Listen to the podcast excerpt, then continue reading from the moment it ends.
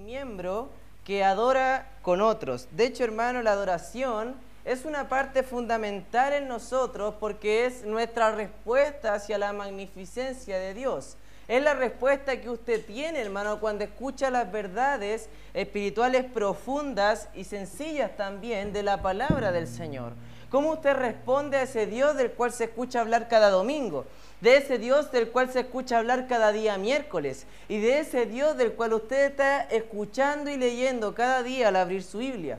De hecho, hay, dos perdón, este, definiciones de adoración que quisiera citar. Una de ellas es de un autor llamado Warren Wiersbe, dicho sea de paso, como dice, es el autor favorito del pastor Jason. Entonces, si algún día piensa, quiero regalarle un libro al pastor Jason, de ese autor busque, hermano, su autor favorito para él. Entonces, él dice lo siguiente, la respuesta del creyente con todo lo que es, con su mente, sus emociones, su voluntad y su cuerpo, a todo lo que Dios dice, eh, todo lo que Dios es, perdón, dice y hace, es la adoración. Otra definición de John MacArthur, el otro autor favorito del pastor Jason, dice en su libro Verdadera Adoración es verdad, no en serio es verdad. Dice, declara que la adoración es un deseo que consume al hombre de querer darle a Dios e incluye el dar a nosotros mismos nuestras actitudes y nuestras posesiones. Entonces, hablando de la adoración, es la forma en cómo nosotros respondemos a Dios en una sencilla frase. Y tan importante lo que vamos a ver hoy día es cómo la iglesia y cómo nosotros respondemos juntos en adoración a Dios. Como iglesia nosotros estamos respondiendo a Dios. De hecho la Biblia afirma, hermano, vamos a ir a un versículo que quiero ver en Juan capítulo 4, versículo 24. En Juan 4, versículo 24, un pasaje muy interesante, luego lo vamos a ver un poquito más en profundidad más adelante, en Juan 4, 24. Y dice, Dios es espíritu, y los que le adoran en espíritu y en verdad es necesario que adoren. La adoración, hermano, no tiene que ver mucho con la sinceridad, sinceramente. De hecho, hermano, la adoración no tiene que ver mucho con la emoción, pero sí tiene que ver con dos cosas. La primera es que adorar en espíritu implica que el líder de la adoración de nuestra vida y el líder de la adoración de domingo es el Espíritu Santo, por sobre todo. Él debe dirigir la adoración en nuestra vida. No estamos sujetos a personas o emociones o actitudes para adorar. Y lo segundo que dice es que la adoración debe hacerse en verdad. Esto significa que la adoración que ofrecemos a Dios debe ser totalmente bíblica, es decir, conforme a las verdades reveladas de la Escritura. Eso es lo más importante para nosotros en cuanto a la adoración que nosotros vamos a hacer a Dios. Tiene que ser conforme a su espíritu, el cual Él ha dejado para enseñarnos y recordarnos todas las cosas que Él ha dicho, porque la verdadera adoración se hace en base a la palabra de Dios. De hecho, hermano, el libro de Job indica que mientras Dios se encontraba creando este mundo, los ángeles estaban cantando con gozo. Mira, acompáñeme a Job capítulo 38. Por decirlo así, vamos a ir a Job capítulo 38, versículo 7.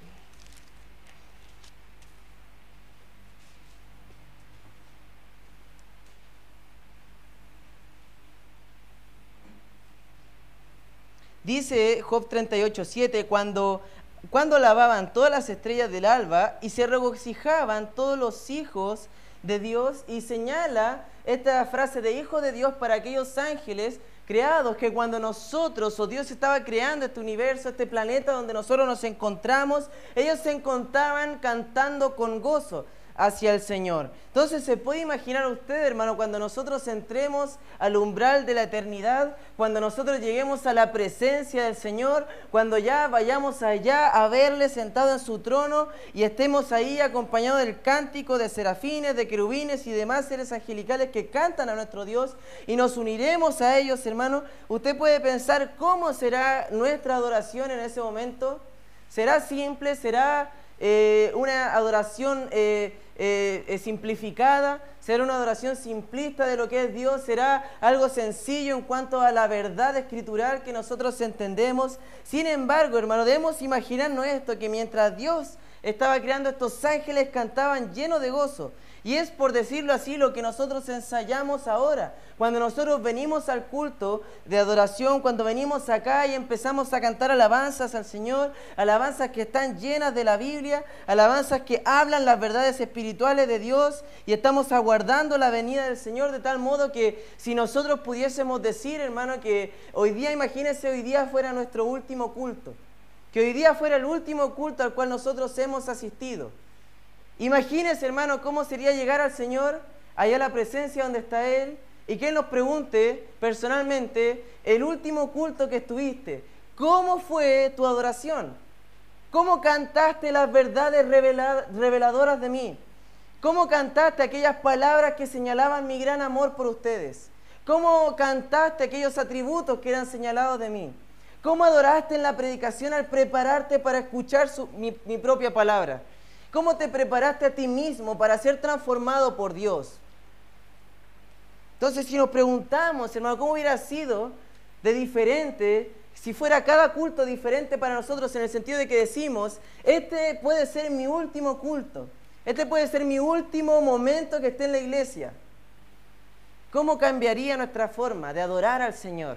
Y no hablo solamente de las canciones y la música, sino del momento de la predicación, el momento de la ofrenda, el momento donde oramos juntos al Señor, el momento después del culto cuando estamos todos reunidos y tenemos eh, comunión unos con otros. Es por eso que la verdadera adoración siempre fluye de un corazón que reconoce y da una respuesta adecuada a la magnificencia de Cristo. Y al comprender la gracia que únicamente el Evangelio pudo darnos, cómo nosotros abrazaríamos estas verdades, las verdades de Dios y de la adoración, mediante la experiencia de la vida. Es imperativo para nosotros tener una correcta relación con Dios para adorarle bien. La adoración se trata de caminar cada día con el Señor en nuestra vida. La verdadera adoración siempre se muestra en una actitud individual. Nadie va a llegar al cielo y decir yo no adoré bien porque mi esposo o mi esposa no lo hacía. Nadie va a llegar a adorar, perdón, al cielo y va a decir, bueno, mis amigos no iban a la iglesia, por lo tanto yo no iba o vamos a decir un montón de cosas y excusas al Señor. La adoración siempre fluye de un corazón entregado a Él. Pero la adoración también siempre nos lleva a adorar junto a otros que están adorando al mismo Dios. Nos une a aquellos que están buscando al Señor. La Biblia señala que debemos huir del pecado, huir de aquellas malas compañías, pero seguir la justicia, la paz, la fe, el amor con los que de corazón limpio invocan al Señor. Una persona que busca adorar a Dios verdaderamente no se va a aislar para adorarle mejor, se va a unir a un cuerpo de creyentes para adorarle de una mucha mejor manera. Eso es lo que vemos acá. O de hecho mucha gente conoce lo que hacemos, que es reunirnos en el culto y adorar a Dios juntos como eh, técnicamente como adoración colectiva o corporativa o ir a la iglesia, así que de repente voy a usar una de esas palabras. ¿Dónde vemos nosotros la adoración colectiva, por decirlo así, de las personas? ¿Dónde vemos nosotros la adoración corporativa de todos unidos adorando? ¿Cuándo empezó eso? Vamos a ver cuándo comenzó eso, pero en la iglesia. Vaya conmigo a Hechos capítulo 2, hermano. Hechos capítulo 2. En Hechos 2 y en el comienzo de la iglesia nosotros podemos ver cómo todo esto está iniciando y la idea es que el compromiso de este día sea hacer un miembro que adora con otros, a ser un miembro que se compromete a estar para adorar juntos y animar a otros a hacerlo. En Hechos 2, 41 al 47 vemos, vemos esto, dice, así que los que recibieron la palabra fueron bautizados y se añadieron aquel día como tres mil personas y perseveraban en la doctrina de los apóstoles, en la comunión unos con otros, en el partimiento del pan y en las oraciones. Y sobrevino temor a toda persona y muchas maravillas y señales eran hechas por los apóstoles. Todos los que habían creído estaban juntos, se tenían en común todas las cosas y vendían sus propiedades y sus bienes y los repartían a todos según la necesidad de cada uno. Y perseverando unánimes cada día en el templo y partiendo el pan en las casas, comían juntos con alegría y sencillez de corazón, alabando a Dios y teniendo favor con todo el pueblo. Y el Señor añadía cada día a la iglesia los que habían de ser salvos. En este pasaje nos muestra cómo la iglesia en Jerusalén se encontraba adorando unida, cómo todos ellos juntos se dedicaban unánimes a adorar al Señor. Y ellos estaban apasionados por esto. Podemos ver algunas características. Primero, según el versículo 42, ellos estaban escuchando la predicación. Cuando tenían una hambre, como tenían esta hambre grande de la palabra de Dios, se reunían para perseverar en la doctrina de los apóstoles, o dicho, sea de otra manera, la doctrina y las enseñanzas de Jesucristo.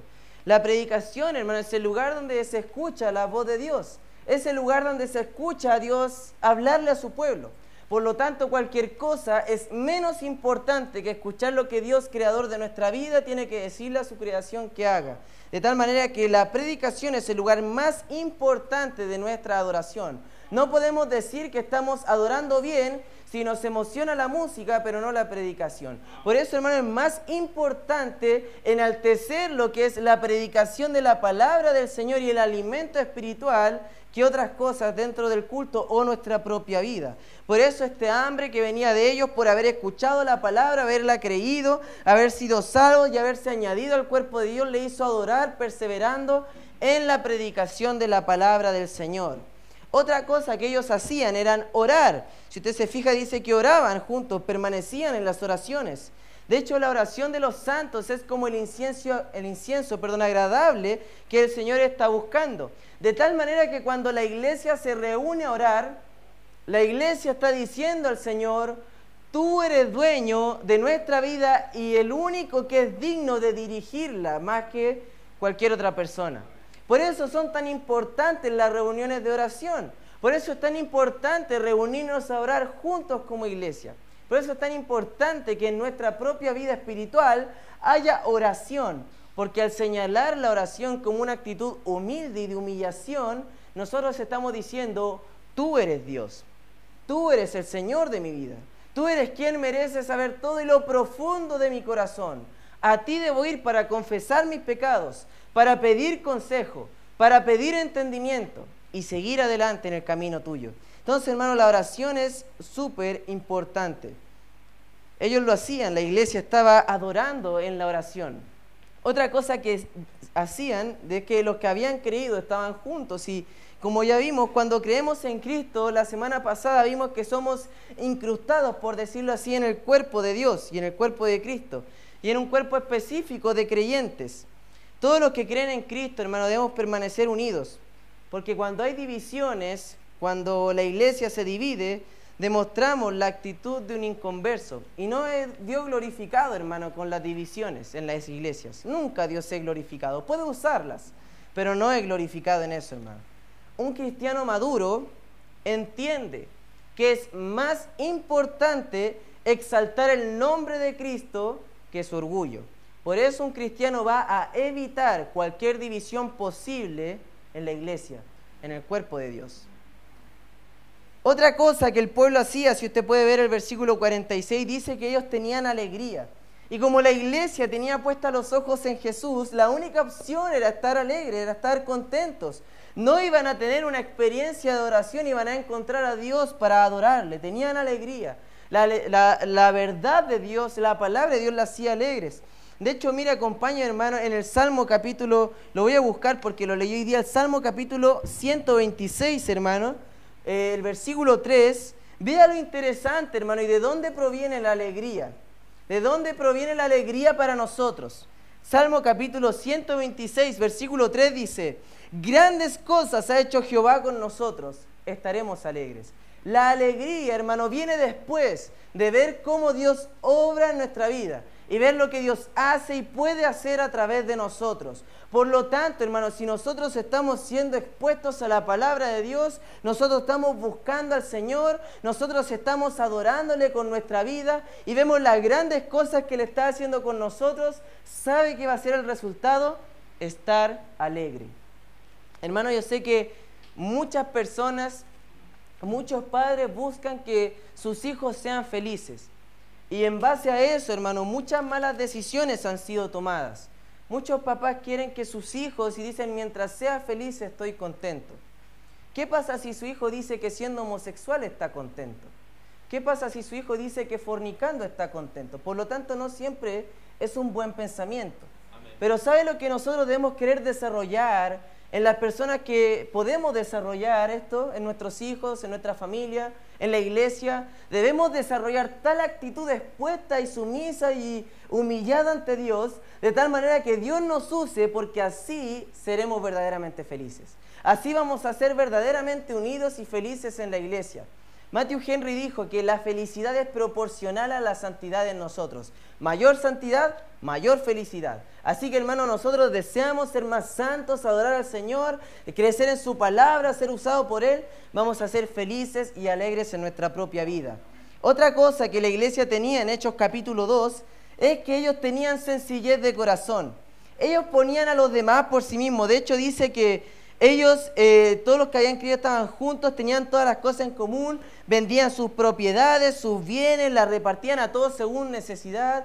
Era algo muy bonito lo que se estaba viendo.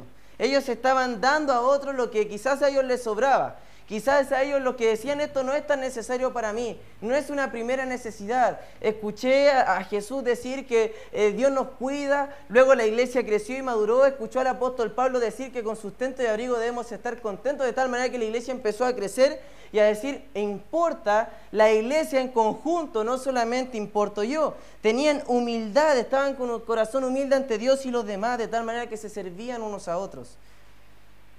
Y otra cosa que ellos tenían y como resultado es que hallaban favor con todo el pueblo.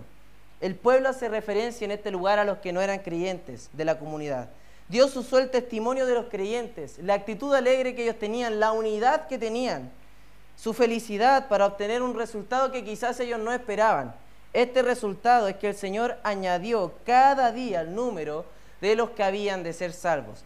Por lo tanto, hermano, la salvación no es algo que depende de nosotros.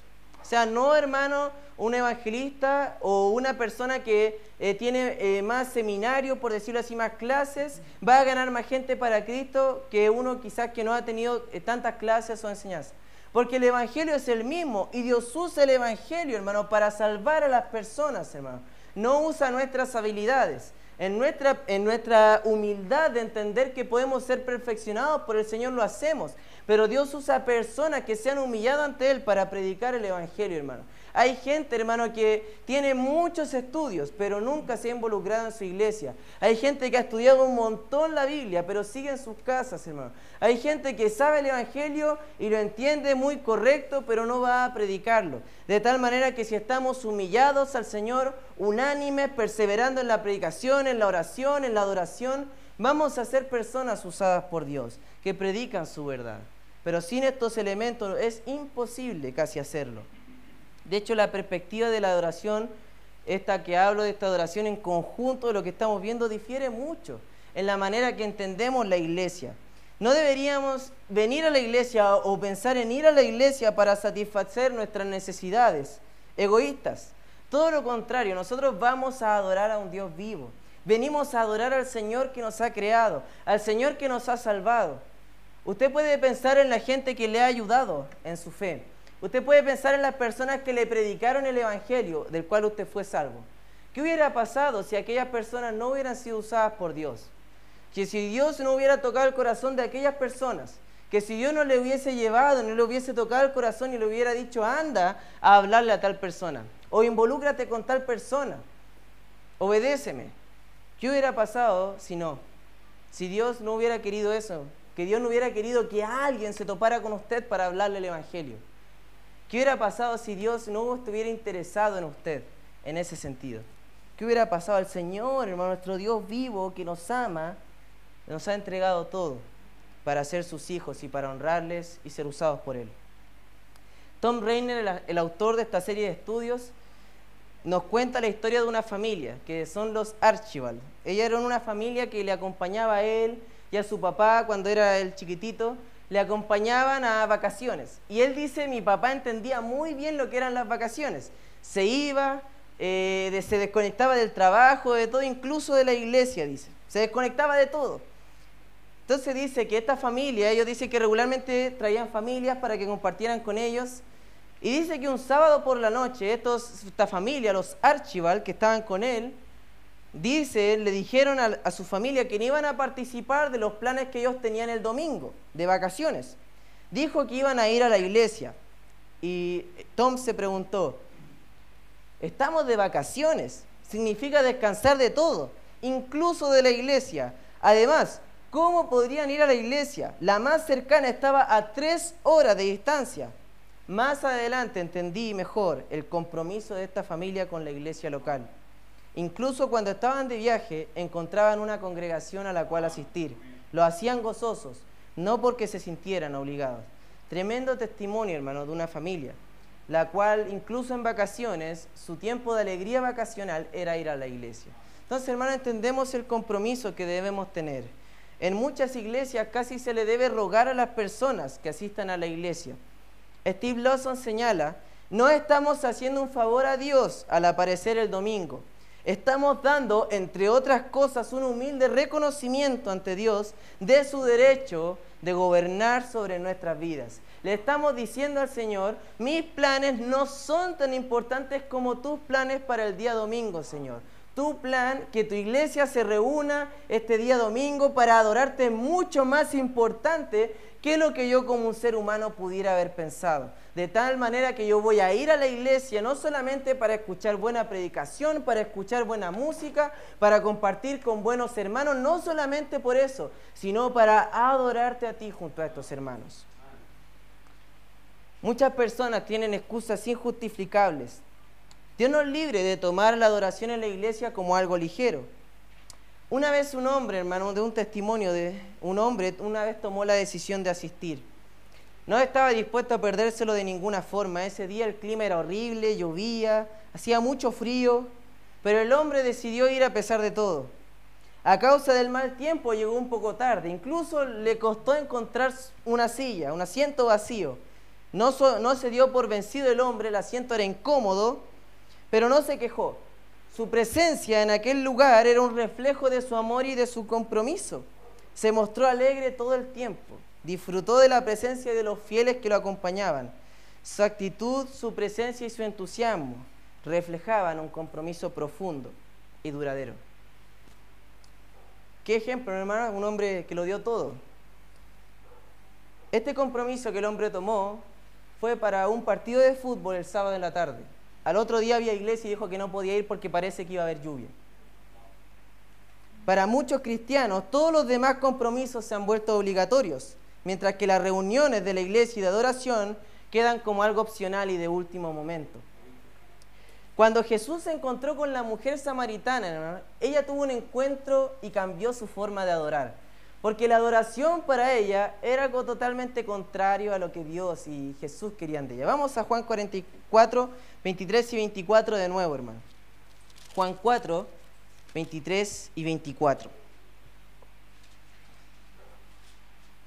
Esta mujer, hermano, quizás usted ha escuchado la historia, pero si no vamos a resumirla. Jesús se dice necesario pasar por Samaria. El judío regularmente daba una vuelta diferente para no pasar por este lugar impío de hombres y mujeres mestizos, no de raza pura, por decirlo así como los judíos. Y Jesús le dice, me es necesario pasar por Samaria. Pasan, se encuentran en un pozo con esta mujer y Jesús empieza a hablarle del agua viva. Ella le dice, dame del agua viva y empiezan a conversar. De repente la mujer empieza a señalar su religiosidad. Dice, los samaritanos decimos que en el monte Gerizim se debe adorar. Y Jesús le dice en el versículo 23 de Juan 4, 23, dice, mas la hora viene, y ahora es cuando los verdaderos adoradores adorarán al Padre en espíritu y en verdad, porque también el Padre tales adoradores busca que le adoren. Dios es espíritu, y los que le adoran en espíritu y en verdad, es necesario que adoren. Jesús desafió a esta mujer a tener una experiencia diferente de adoración. Ella tenía en mente que adorar significaba ir a un monte, a hacer distintas cosas que Jesús no deseaba. Pero dice en el versículo 23, por decirlo de alguna manera, que Dios está buscando un cierto tipo de adoradores. Y esos son los que adoran en espíritu y en verdad aquellos hombres y mujeres que cada día se vacían para ser llenos del Espíritu Santo, que dicen, yo no soy importante, yo no me voy a dejar andar por los deseos de la carne, sino que voy a andar conforme al Espíritu. Voy a hacer que el fruto del Espíritu abunde en mí. Voy a señalar que lo que es importante en mi vida no es mi caminar, mis deseos, mi carne, sino el Espíritu de Dios. Voy a adorarle conforme a lo que Él desea. Y el fruto del Espíritu es conocido, es amor, gozo, paz, paciencia, benignidad, bondad, fe y mansedumbre y la templanza en nuestra vida. Deben ser características que resalten de nosotros. Esta mujer entendió que el deseo de Dios era que le adorasen. Para Dios es una prioridad nuestra adoración. Nuestro compromiso debe ser el adorar a Dios junto a otros creyentes. Señala Tom Rainer que en algún momento del siglo XX y siglo XXI, lo que estamos viviendo, los creyentes empezaron a cambiar su actitud de servicio, abnegados y adoración a Dios, actitudes egoístas, egocéntricas, consumistas. Y él señala que algunos le empezaron a echar la culpa a, por decirlo así, la secularización de la iglesia o que el mundo ha entrado en la iglesia. Otros empezaron a señalar la eh, la nula o poca teología o la teología libre que se enseñaba en la iglesia y en los seminarios. Otros empezaron a decir que los líderes se preocuparon tanto de mantener las multitudes que empezaron a darle a la gente lo que buscaban de una manera de consumo. Estaban orientadas hacia las personas pensando, si le damos lo que ellos quieren, se van a quedar. Y así estas tres explicaciones son reales, todas ellas tienen un factor en común, sin embargo, este es que la adoración en la iglesia no está centrada en Dios, está concentrada en nuestras necesidades y preferencias. Por eso el mismo autor Tom Rainer señala tres tipos de actitudes de miembros de la iglesia centrados en sí mismo. Él dice, o señala frases así, si no cambian las cosas, me voy de la iglesia esa música o dígase cualquier cosa no es de mi estilo, por lo tanto si no cambian las cosas me voy. Él señala que las batallas por el estilo de música han hecho estragos en la iglesia, se han separado iglesias, los miembros dejan de asistir. Las reuniones de obreros en otras divisiones, no solamente este tema, se transforman en un altercado de opiniones diferentes. No queremos decir, hermano, que tener preferencias sea un problema, pero no se le atribuye a adorar a Dios con actitud de superioridad, falta de educación, palabras ásperas e iglesias divididas. Por lo tanto, hermano, creer que el estilo de cómo se debe predicar, el estilo de cómo, de cuánto debe durar el culto y todas esas cosas no son tan importantes en la iglesia. Otra cosa es, no me gusta cómo predica el pastor. Jason, no, mentira, no. No me gusta cómo predica el pastor, o el hermano, o quien esté adelante. Por supuesto, el pastor debe predicar la palabra de Dios, pero a veces nos dejamos llevar mucho por nuestras preferencias, en cuánto debe durar el sermón, qué tema debe ser enseñado o qué libros deben de predicarse, qué predicador debe imitar el pastor y así y así. La intención no es adorar, sino imponer nuestras motivaciones, muchas veces egoístas. Otra actitud es, no me siento cómodo en las reuniones de adoración. Cuando nos, centramos en quién está sentado en nuestro lugar de la silla, en las sillas que parecen no ser tan cómodas, en el horario de la reunión, la música está fuerte, la posición de las sillas, etc. Hermanos, damos a entender que el tiempo de adoración no gira en torno a Dios, sino de, mí. Se hace como yo quiero, entonces adoro.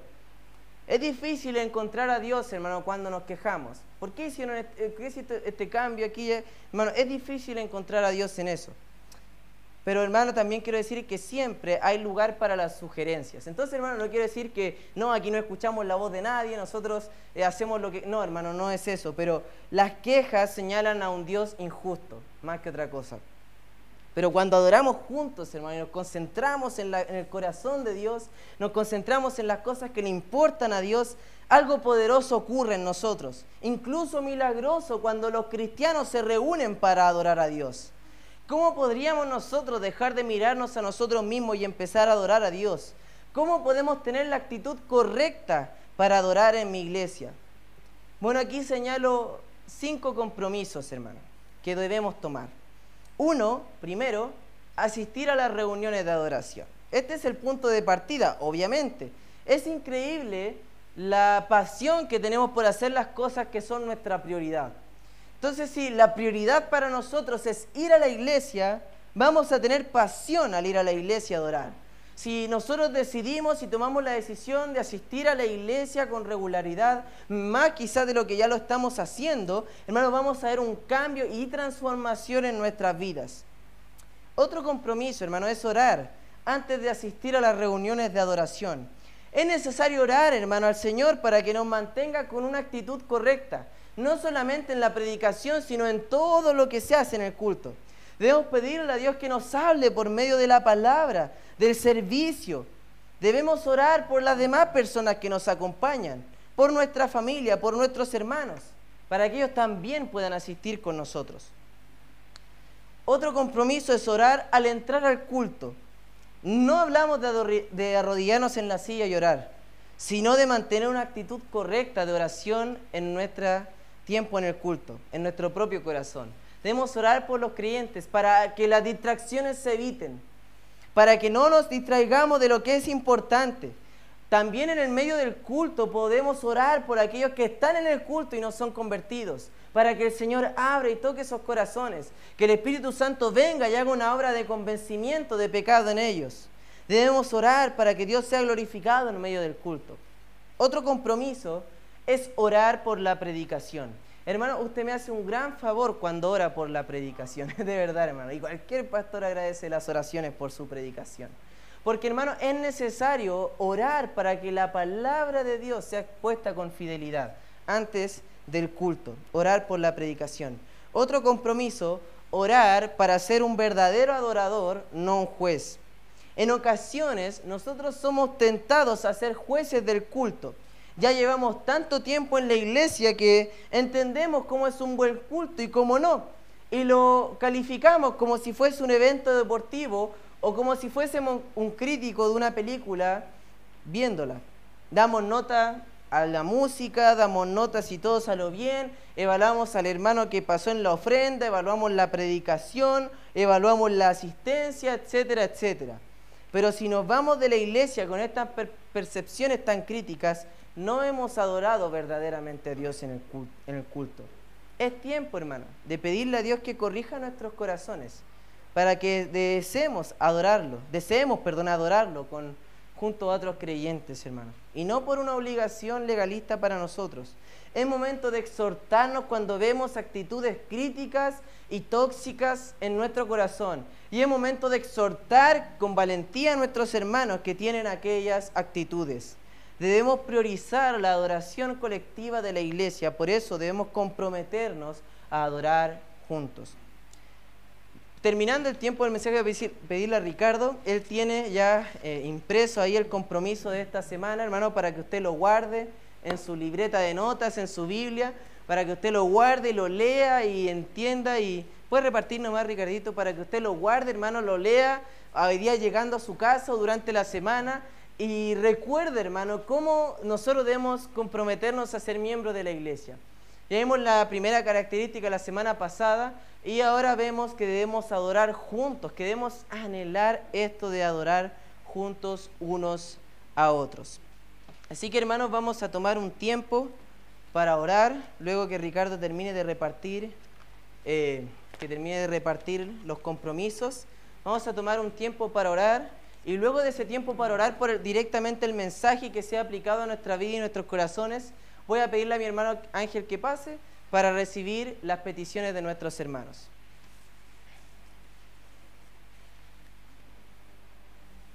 Sí, vamos a orar, hermano.